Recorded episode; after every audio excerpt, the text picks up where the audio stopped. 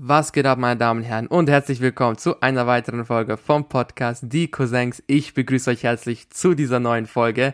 Meine Damen und Herren, ich habe euch auf Instagram gebeten, mir Fragen zu stellen, damit ich dieses QA aufnehmen kann. Und wenn ihr da draußen auch das nächste Mal beim QA dabei sein wollt, dann folgt mir unbedingt auf Instagram true.meda. Da werde ich definitiv wieder eine dieses, diese Fragenrunde auf Instagram starten, wo ihr mir dann Fragen stellen könnt und ich die dann in diesem Podcast beantworten werde. Ich verliere gar nicht so viel Zeit, sondern fange direkt an mit der ersten Frage. Was ist mein Musikgeschmack? Es ist ganz schwierig, weil ich behaupte, ich habe keinen Musikgeschmack. Also ich sage nicht, dass ich einen schlechten Musikgeschmack habe, aber ich habe keinen expliziten Musikgeschmack, den ich verfolge. Kennt ihr diese Leute, die so ein bestimmtes Genre hören? Also die hören nur Rap, die hören nur Pop, die hören nur Trap, die hören nur Schlager. So vor allem bei Schlager so, ey, Bro, was ist mit dir passiert? Wieso Schlager? Auf jeden Fall so, das tue ich nicht. Ich höre nicht nur explizit ein Genre, also was ich zugeben muss, ich höre am meisten Deutschrap, ja, aber nicht nur Deutsch, äh, Deutschrap. Ich höre auch ganz viel Trap, ich höre auch ganz viel äh, äh, R&B, ich höre auch ganz viel Pop, ich höre auch so so äh, melancholische äh, Lieder und Songs. Ich höre auch ganz viel Sam Smith. Kennt ihr Sam Smith? Dieses ähm, Stay with me. Kennt ihr das so? Das höre ich, ich höre das voll gern. So, ich mag den richtig gern. Ich mag so, so ruhige Lieder, so Balladen. Ich weiß auch nicht wieso, aber ich mag das. Genau so, ich höre, ihr müsst euch mal vorstellen, meiner Playlist sieht so aus. Da kommt irgendein Haftbefehl und dann kommt äh, äh, Sam Smith und nach Sam Smith kommt Crow. So, nichts passt miteinander. So, Depressionen im Ghetto von Haftbefehl, Stay With Me von äh, Sam Smith und dann auf einmal kommt äh, Alles Dope von Crow. Und du denkst dir so, hey, Bro, da passt vorne und hinten nichts zusammen. Was ich aber von mir selber wirklich behaupten kann, ist, ich bin jemand, der immer offen für Neues ist. Also ich sage jetzt nicht so, ich höre nur Deutschrap das, den Rest höre ich nicht. Nee, gar nicht so. Ich bin echt offen für Neues. Wie zum Beispiel habe ich UK-Rap für mich entdeckt. Ich habe immer nur Deutschrap gehört. Ich höre auch zum Beispiel, ich, ich schaue auch nur Filme auf Deutsch oder Serien auf Deutsch. Es gibt ja ganz viele Leute, die schauen das in, äh, in Originalsprache mit deutschen Untertiteln. Ich mache das zum Beispiel überhaupt nicht. Und dann habe ich irgendwann UK-Rap für mich entdeckt und ich habe mir gedacht so, ja, okay, weißt du, mm, aber ey, no joke. Also wenn ihr noch nie UK-Rap gehört habt oder so ganz wenig UK-Rap, ey, dann gönnt euch mal äh, Rap aus Großbritannien. Ey, die, die Leute, also vor allem so Leute aus London, ey, das ist, das geht so ab ey, das geht so nach vorne, das bockt so hart zu hören. Also No Front, äh, wenn ihr das noch nie gehört habt, dann hier so eine kleine Musikempfehlung. Äh, hört euch einfach, hört euch nichts, also ich habe jetzt auch, um ehrlich zu sein, nichts Spezielles. Ne? Ich, ich schaue das nur auf Instagram und auf Instagram wird mir das vorgeschlagen und gönn mir das dann einfach. Aber wenn, wenn ihr sowas vorgeschlagen bekommt, dann swipet nicht weg, sondern hört euch mal an, das ballert richtig. Die zweite Frage, das ist auch witzig, dass man mir so eine Frage stellt. Wie ist es als Person öffentlichen Lebens? Öffentlichen Lebens. Sagt man das so? Sagt man Person öffentlichen Lebens? Ich weiß, boah, ich weiß es gerade gar nicht. Auf jeden Fall, ähm, danke, dass du mich so als so eine Person siehst. Äh, auf irgendeine Art und Weise ist man es ja, weil man präsentiert, also man, man postet Sachen online, wo man gerade ist, was man gerade tut und so weiter. Äh, also denke ich, dass ich in irgendeiner Art und Weise das bin, aber niemals und das ist auch ganz viele, niemals eine so große Relevanz habe, dass ich sagen muss, ey, wenn ich jetzt äh, draußen auf die Straßen gehe, dann, äh, weißt du, kommen mir so 50 Leute entgegen, wollen Foto, Autogramm, stalken mich, jagen mich durch die ganze Stadt, ich habe nie meine Ruhe. Nee, das nicht. Aber ich habe durch, in der letzten Folge ja über meine YouTube-Idole gesprochen. Und ich weiß, dass ganz viele YouTuber damit so über so ein richtig fettes Problem haben, weil sie halt so bekannt sind, so viele Millionen von Abonnenten und Zuschauer haben, dass die nicht einmal einfach, äh, ich weiß nicht, in Ruhe spazieren gehen können, in Ruhe einkaufen gehen können, ohne von äh, Hunderten von Leuten angesprochen zu werden, ein Foto, ein Autogramm, was ja nicht überhaupt nicht verwerflich ist. Also wenn ich jemanden sehen würde, sagen wir mal ein YouTuber, ein Schauspieler oder sonstiges, den ich vom Internet kenne, dessen Filme, Videos, Podcasts oder so ich feier, na klar würde ich die Person ansprechen, mal kurzes Gespräch, ein Foto, ein Autogramm, weil wann sieht man die Person schon? Das ist mir, das ist, daran ist glaube ich echt nichts verkehrt. Aber ich glaube für diejenigen, die in diesem, in diesem Rampenlicht stehen, das kann schon belastend sein, wenn du halt wirklich nie deine Ruhe hast. So, stell dir mal vor, du hast einen schlechten Tag. Stell dir mal einfach vor, du so, keiner, du hast gestritten, hast einen schlechten Tag oder irgendwas lief verkehrt und du willst einfach jetzt mal in Ruhe joggen gehen, spazieren gehen, ein Eis essen gehen oder einfach einkaufen gehen, willst deine Ruhe haben und dann sprechen dich so jede 20 Sekunden irgendjemand an und will ein Bild mit dir, so. Klar kann ich verstehen, dass die Leute irgendwann auch keinen Bock mehr drauf haben. Das ist komplett menschlich. Ich glaube, das beste Beispiel für das ist äh, der YouTuber Ungespielt. Also für alle, die sich mit YouTube und Minecraft und Gaming so ein bisschen auskennen, kennen Unge. Äh, Unge hat ja auch so zwei, über zwei Millionen Abonnenten, hat gefühlt acht Kanäle, Twitch, dies, das und ist nach Madeira, auf diese portugiesische Insel Madeira gezogen unter anderem, glaube ich, weil er gesagt hat, dass er mit diesem Bekanntheitsgrad nicht mehr klarkommt. Dass man ja wahrscheinlich auch so seine Familienmitglieder, die man mal ganz kurz in einem Video gesehen hat, plötzlich auf der Straße anspricht und äh, die keine Ruhe mehr finden. Und deshalb ist er nach Madeira gezogen, um einfach Ruhe zu haben und einfach mal gemütlich in Ruhe leben zu können. Und das ist ja krass, dass du auf eine einsame, okay, einsame Insel nicht, aber auf eine Insel mitten im Meer umziehen musst, um einfach deine Ruhe zu haben, weil du so bekannt bist. Das ist ja, versteht ihr? Also ich, ich drehe mal die Frage kurz um und beantworte sie so, als wäre ich ungespielt. Ja, ich glaube, in irgendeiner Art und Weise wünscht sich jeder, äh, berühmt zu sein, das hat natürlich Vorteile. Hey, du bist berühmt, jeder kennt dich, ähm, wahrscheinlich verdienst du damit auch einen Haufen Geld und so weiter, genießt das Rampenlicht, aber es ist, glaube ich, nur so eine, so eine, ein, eine Seite, ne? Und die Schattenseite ist einfach, dass du einfach kein Privatleben hast. Unter anderem gibt es ja auch Influencer, die posten alles. Also es gibt ja, was ich voll krass finde, die, es gibt ja wirklich Leute auf Instagram, die posten ihre Geburt. Das, also die Geburt ihres Kindes, die posten das. Es gibt, ich, was, war das in, in Großbritannien oder Amerika? Gibt es eine Influencerin, die hat einfach äh, die Geburt ihres ersten Sohnes gefilmt und es online gestellt.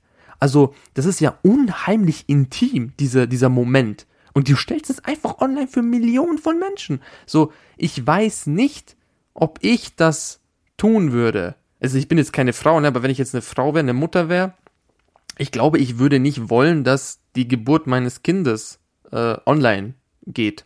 Verstehst du? Oder auch als Mann. Ich würde jetzt nicht wollen, dass die Leute sehen, wie meine Frau mein erstes Kind auf die Welt bringt, also unser erstes Kind auf die Welt bringt. So, nee, das ist ein bisschen zu viel äh, preisgeben vom, äh, vom Leben. Also, es ist so schwierig. Klar, berühmt sein wäre schon cool und so, ne, weil du einfach was erreicht hast und du hast den Stempel gesetzt, aber man möchte auf eine andere Art und Weise auch seine Ruhe haben. Und es gibt ja auch so, kennt ihr diese Promis, die leben in Los Angeles, in abgeschottenen Gegenden, damit sie Ruhe von, von Fans und Paparazzis haben. Ist ja auch irgendwie, verstehst du, das ist ja, das ist auch ein bisschen too much. Also, ja, hat seine Vor- und, wirklich seine Vor- und Nachteile. Die dritte Frage, das ist unheimlich interessante Frage, und zwar, denkst du oft an die Vergangenheit? Und das kann ich mit Ja beantworten. Ich bin so dieser typische Overthinker. Also ich denke über alles tausendmal nach und interpretiere in Sachen viel zu viel hinein. Und das tue ich auch äh, für die Vergangenheit. Also wenn, wenn, dann denke ich mir oft, ganz easy Beispiel, boah, hätte ich doch damals in der Schule das und das gemacht oder warum habe ich das und das gesagt? Warum bin ich da nicht mitgegangen? Warum bin ich da hingegangen? Versteht ihr ganz viele Dinge? Was mich aber am meisten beschäftigt ist, wenn Menschen, die mir sehr nahe gestanden sind, äh, aus dem Leben treten, wenn sie von uns gehen. Ich hoffe, ihr wisst, was ich damit meine. Da mache ich mir sehr oft darüber Gedanken, habe ich genug Zeit mit dieser Person verbracht? Warum habe ich denn nicht noch mehr Zeit verbracht? Warum habe ich dieser Person damals das gesagt? Warum habe ich das vorgeworfen? Hätte ich nicht irgendwie, äh, versteht ihr, so ganz viele Dinge gehen mir durch, durch, durch den Kopf, was Blödsinn ist, versteht ihr? Ihr müsst auch einfach akzeptieren, die Vergangenheit ist Vergangenheit und die ist, die kannst du nicht mehr verändern, genauso viel wie die Zukunft. Also was gegangen ist und was kommt, kannst du nicht beeinflussen. Und deshalb hat mir das in der Vergangenheit oder beziehungsweise das, das hat mir gezeigt, dass der Moment zählt. Dass du wirklich seid froh, wenn ihr gesund, wenn ihr wirklich, wenn ihr gesund seid, seid dankbar dafür. Äh, seid dankbar, dass ihr eure Eltern habt. Seid dankbar, dass ihr Familie habt. Seid dankbar, seid für alles, was ihr habt, dankbar. Weil wenn es weg ist, dann denkt ihr euch so, ach verdammt, warum habe ich es nicht, warum habe ich es nicht geschätzt, dass es da war? Weil wenn erst wenn es weg ist, erkennen wir, wie wertvoll es für uns selber war. Und das denke ich mir auch so. Also nach dem Podcast geht ihr zu Mama und Papa oder zu, zu eurer Freundin oder zu eurem Onkel oder zu eurer Oma. Opa, Entschuldigung. Zu eurer Oma und äh, das war ein Zeichen. Ne? Tut das.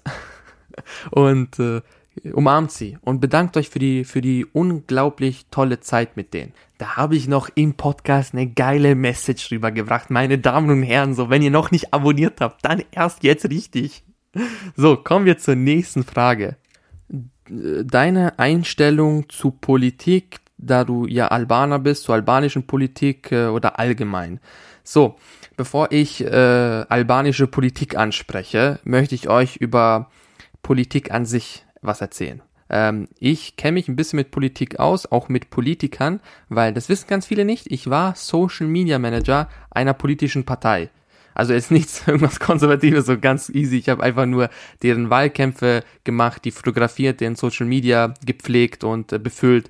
Und ich kenne mich äh, in so, weißt du, so ein bisschen intern aus. Ich habe Sachen gesehen, die jetzt manche nicht gesehen haben. Jetzt nichts Verwerfliches oder irgendwas Krasses und so weiter. Aber kennt ihr die Serie House of Cards? Ne? Wenn, für all diejenigen, die sie jetzt nicht kennen, das ist eine Politikserie auf Netflix.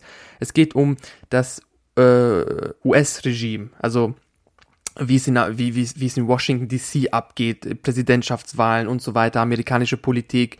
Und ich kann euch sagen, dass äh, House of Cards gar nicht so surreal ist, äh, wie, wie manche Serien äh, so scheinen. So, so viel Unwahrheit ist House, also steckt in House of Cards gar nicht, weil manchmal läuft Politik so ab. Also in unserem Bundesland ist jetzt, jetzt nichts Wildes, so versteht ihr, aber trotzdem ist es sehr interessant, mal in der Politik zu arbeiten und äh, zu sehen, wie es da so, so abläuft.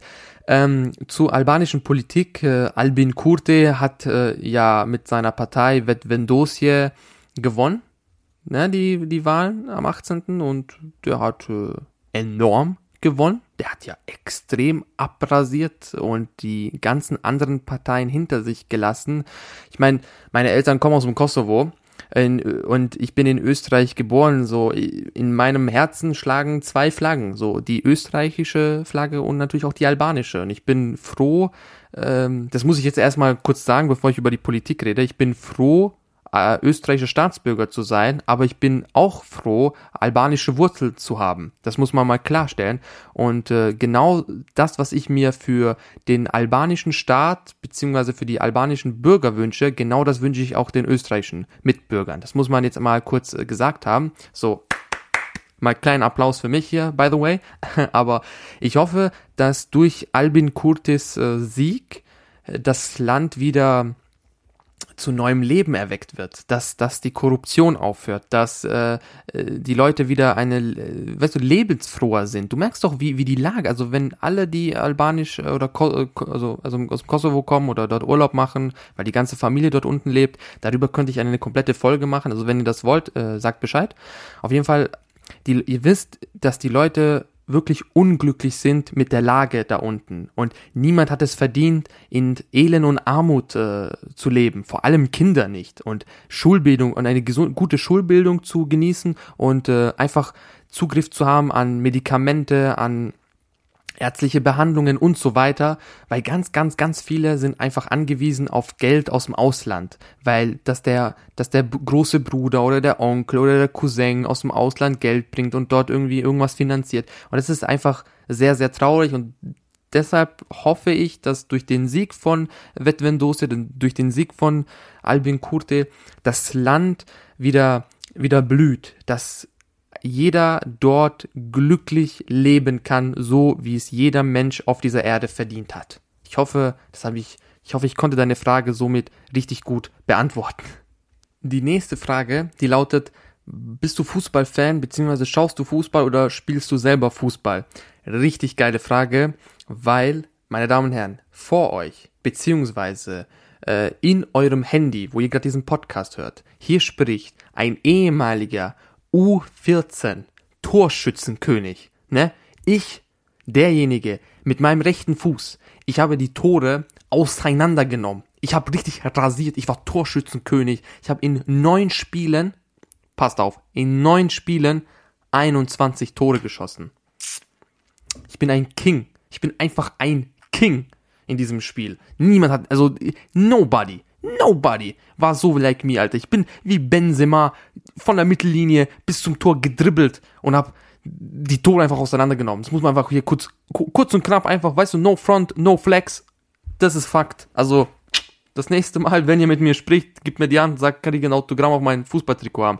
Nee, jetzt wirklich Spaß beiseite. Nee, also es war kein Spaß. Ich war tatsächlich äh, Torschützenkönig. Ich weiß aber nicht, wie viele Tore ich gemacht habe. Das war jetzt einfach nur so erzählt. Aber ich habe, glaube ich, schon sehr, sehr viele Tore gemacht, weil wir damals ähm, getrennt worden sind. Also unsere Fußballmannschaft, müsst ihr wissen, war die schlechteste Fußballmannschaft die es überhaupt auf diesem Planeten gegeben hat. Damit ihr wisst, wie schlecht wir waren, bei uns in, in unserem Fußballverein und in diesem ganzen Gedöns da gab es eine Gliederung von A bis D. A spielten die besten Mannschaften des Bundeslandes und D die schlechtesten. Und wir waren in der Gruppe D letzter Platz. Also es es ging einfach nie weiter. Also wir waren wirklich, wir haben teilweise 21-0 verloren gegen Mannschaften. So schlecht waren wir. Und dann kam der Moment in unserer Fußballkarriere, da hat irgendwie jemand gesagt, ey, die Leute, die 1997 geboren sind und 98 geboren sind, die trennt man jetzt voneinander. Also 98er zusammen und 97er zusammen. Und wir, ich bin ja 98, und wir wo, kamen dann in so einer komplett anderen Liga wo wir dann richtig rasiert haben. Also da waren, da waren Leute, da waren Mannschaften. Also, ey, die haben mir richtig, also das, das war richtig unfair. Wir haben die zerstört. Also ich habe die zerstört, meine Damen und Herren. Mr. Benzema Ronaldo steht da vor euch.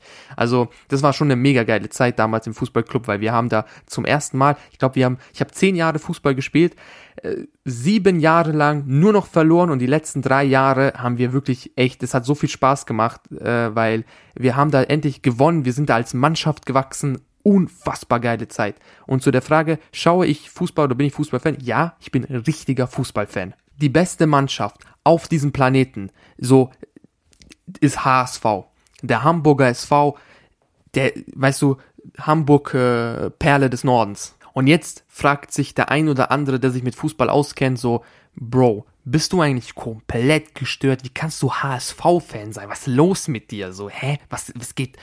Lass mich, la, lass es mich einfach kurz erklären.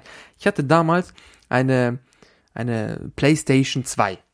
Und auf dieser PlayStation 2, ich müsst euch vorstellen, ich habe eine PlayStation, also Benzema hat eine PlayStation 2, aber hat kein Fußballspiel. Und da hat es einen Albaner gegeben bei uns. Und ich habe den gefragt so, hey, darf ich dein Fußballspiel mal kurz ausleihen? Ne? Ich will ein bisschen mit auf meiner PlayStation 2 Fußball spielen. Und er so, ja, kein Thema, kriegst geschenkt hier, ne?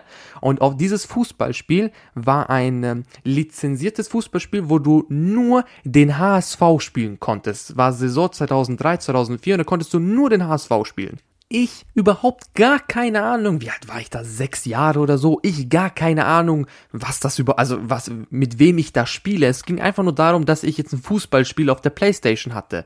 Und damals gab es ja den TV-Sender DSF, der heute, ich glaube, der heißt ja heute Sport 1. Und irgend, ich guck mal so einfach DSF so nach der Schule und auf einmal läuft auf DSF Fußball und ich sehe, hä, auf DSF ist das Logo von dem Club, mit dem ich immer auf, auf der PlayStation 2 spiele. Was geht denn jetzt? Was ist denn hier los, ne? Auf einmal sehe ich so Hamburger SV Hamburg. Hä, was? Und dann habe ich realisiert, ey, diesen Verein, den ich spiele, den gibt's ja wirklich mit sechs Jahren. und seit dem Zeitpunkt, ey, seit ich sechs bin, bin ich HSV-Fan.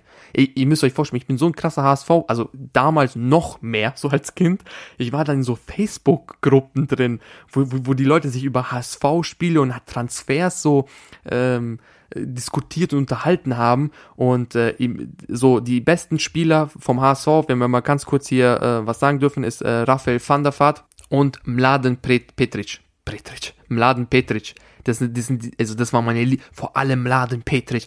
Ey, und Olic, Ivica Olic. Boah, tschüss. Ey, die haben rasiert, die zwei. Vor allem, also, weißt du, boah, einfach verliebt. HSV, ähm, ja, ähm, aber nicht nur so, weißt du, so Vereine und so, sondern auch ähm, Nationalspiele. Ich bin sehr, sehr großer, jetzt kommt, das ist so witzig, ne, weil es einfach so klischeehaft ist, ne, aber ich bin ein richtiger äh, äh, Schweizer Fan, also ich mag die Schweizer Nationalmannschaft und die deutsche Nationalmannschaft, und ich schaue jedes Spiel von Kosovo und Albanien. Jedes, äh, ausnahmslos jedes einzelne äh, Spiel von denen gucke ich mir an. Und ja, ich habe sehr, sehr geweint, als Kosovo bei der Nations League äh, rausgeflogen ist und dann nicht die Qualifikation für die Europameisterschaft geschafft hat. Ja, ich, ähm, da sind zwei, drei äh, ähm, Tränen geflossen, aber äh, das ist jetzt ein anderes Thema, weißt Aber man muss auch dazu sagen, ne, so äh, als äh, Kroatien bis ins Finale gekommen ist, ich habe da richtig mitgefiebert. Ich habe da, weißt, kroatisches äh, äh, Trikot habe ich, und natürlich Kosovo, Albanien, Schweiz, Deutschland habe ich alle Trikots, du weißt. Ähm, aber äh, kroatisches Trikot, damals auch noch von Petric, im Land Petric, habe ich auch. So, die letzte Frage. Da ist, eigentlich sind noch zwei Fragen da, aber eine dreht sich um das Thema Depressionen. Da habe ich mir gedacht, darüber mache ich mal eine extra Podcast-Folge, weil es eigentlich ein sehr, sehr spannendes bzw. sehr äh, ernstes Thema ist, genauso wie Mobbing damals. Ähm, und ja, die letzte Frage in dem Fall lautet, was ist deine größte Angst? Und das ist auch so unfassbar witzig, was meine größte Angst ist, denn es ist, sich zu übergeben. Ja, ich habe keine Angst vor Clowns oder keine Angst vor der Dunkelheit oder vor meinem eigenen Schatten oder so oder von Bloody Mary. Nee, Supporna Staffurla. Nein, ich habe Angst vor äh, vor Kotze. Ich ekle mich nicht vor Kotze, also nicht, nicht so, dass ich sage, Kotze, boah, eklig, nein. Ich habe Angst, mich zu übergeben. So, ich bekomme da richtige, ne, boah, ich, so, wenn, wenn mir, wenn mir schlecht ist, dann, boah, dann ist aber Ende Gelände. So, es gibt, diese Angst ist schon so krass, also damals, früher als Kind noch viel intensiver als jetzt, aber ihr müsst euch mal vorstellen, ich habe dann wirklich äh, Sachen oder Situationen gemieden, wo ich weiß, okay, wenn mir in dieser Situation schlecht ist, dann kann ich nicht raus, wie zum Beispiel ähm, fliegen.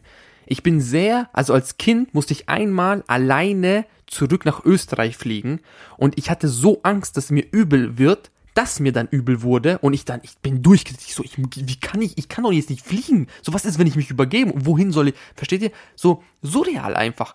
Und ich weiß nicht, das kam, glaube ich, diese Angst, sich zu übergeben, kam irgendwann mal, dass ich, ich hatte als Kind eine Magen-Darm-Grippe, also eine wirklich fiese Magen-Darm-Grippe und ich, habe mich so zweimal am Tag übergeben und es, ey, es ging mir so dreckig. Weißt du, ich war zwölf oder dreizehn Jahre alt und ich sitze in meinem Bett und übergebe mich und mir ging's so schlecht und ich hatte so Angst, weil es so wehgetan hat, dass ich mir gesagt habe, ich will nie, mich nie wieder übergeben. Ich habe mich seitdem nur noch ein einziges Mal übergeben müssen. Also ich versuche das dann immer zu unterdrücken. Deshalb habe ich auch zum Beispiel immer, wirklich immer äh, scharfe Kaugummis dabei. Ich habe immer Wasser dabei und wenn ich zum Beispiel irgendwo hinfahre, dann fahre ich wirklich immer mit meinem eigenen Auto hin, weil ich weiß, hey, wenn was passiert, dann bin ich in meinem eigenen Auto, ich kann selbst selber wieder zurückfahren oder bin safe. Also ich versuche dann immer in so so Momente zu umgehen, was eigentlich voll der Tick ist, ne? aber es ist halt nun mal so. Zum Beispiel, ich bin auch früher, als das intensiver war, bin ich auch nie ins Kino gegangen, weil ich mir gedacht habe, so ich, oder wenn dann ins Kino, dann nur mit Leuten, die mich sehr, sehr gut kennen und dann wissen, okay, so, wenn was ist, dann kann, laufe ich raus oder so, keine Ahnung. Aber niemals mit so, Leuten, die ich nur so by the way kenne, Freunde von Freunden, den will ich niemals, also wäre ich niemals ins Kino gegangen, weil einfach die Angst da zu groß war äh, wie es dem, wie es auch ist, ähm, hat sich das dann mit der Zeit gelegt. So, ich habe jetzt weniger Angst, mich zu übergeben. Dadurch, du bist ja älter geworden, du hast Auto und vor allem du bist älter geworden. Verstehst du? Du musst jetzt keine Angst haben, sich, dich zu übergeben. Aber worauf ich hinaus wollte, seit dem Moment habe ich mich nur ein einziges Mal übergeben und zwar wegen einer Lebensmittelvergiftung beim Asiaten. So, ja, da deshalb habe ich mich mal übergeben müssen. Das war, der, ich habe Chili-Huhn gegessen mit Chili und ey, verdammte Scheiße, hat das gebrannt. Es war so ekelhaft. So, meine Damen und Herren, das war die Podcast-Folge Q&A Nummer eins. Es hat mich wirklich, es waren unglaublich coole Fragen dabei. So, und das nächste Mal, wenn ich wieder mal eine äh, äh, Fragenrunde auf Instagram erstelle, stellt ruhig jede Frage. Ich versuche sie äh, zu beantworten und äh, folgt mir auf Instagram, damit ihr das auch seht, dass ich möchte, dass ihr mir Fragen stellt. True.meta. Ich muss mich jetzt auch beeilen, das Ende zu machen, weil meine Fam ist da. Und ich kennt das, ne, so äh, albanische Familie, die setzt sich jetzt hin, der Bon, so jetzt wird äh, Chai getrunken und ganz, ganz, ganz laut türkische Serien geguckt. Also, meine Damen und Herren, ich bedanke mich für diese Folge. Ich wünsche euch eine unglaublich äh, schöne Woche und bleibt gesund, bleibt so wie ihr seid. Äh, und wir sehen uns das nächste Mal, wenn es wieder heißt, was geht ab? Ich bin Medi vom Podcast Die Cousins. Ja, ich bin jetzt außer Puste, ja. Ich bin jetzt außer Puste. Es war richtig Double Time. Ich könnte auch so ein UK-Rapper werden. Das sind so Drug Dealer. Okay, jetzt, jetzt hör mal auf hier, Kollege, ne? Wenn du jetzt noch eingeschaltet hast und jetzt noch zuhörst, bist King, aber jetzt hör mal auf. Jetzt wünsche ich einen schönen Abend, äh, bleibt gesund und wir sehen uns das nächste Mal und folgt mir auf Instagram. Ciao, ciao.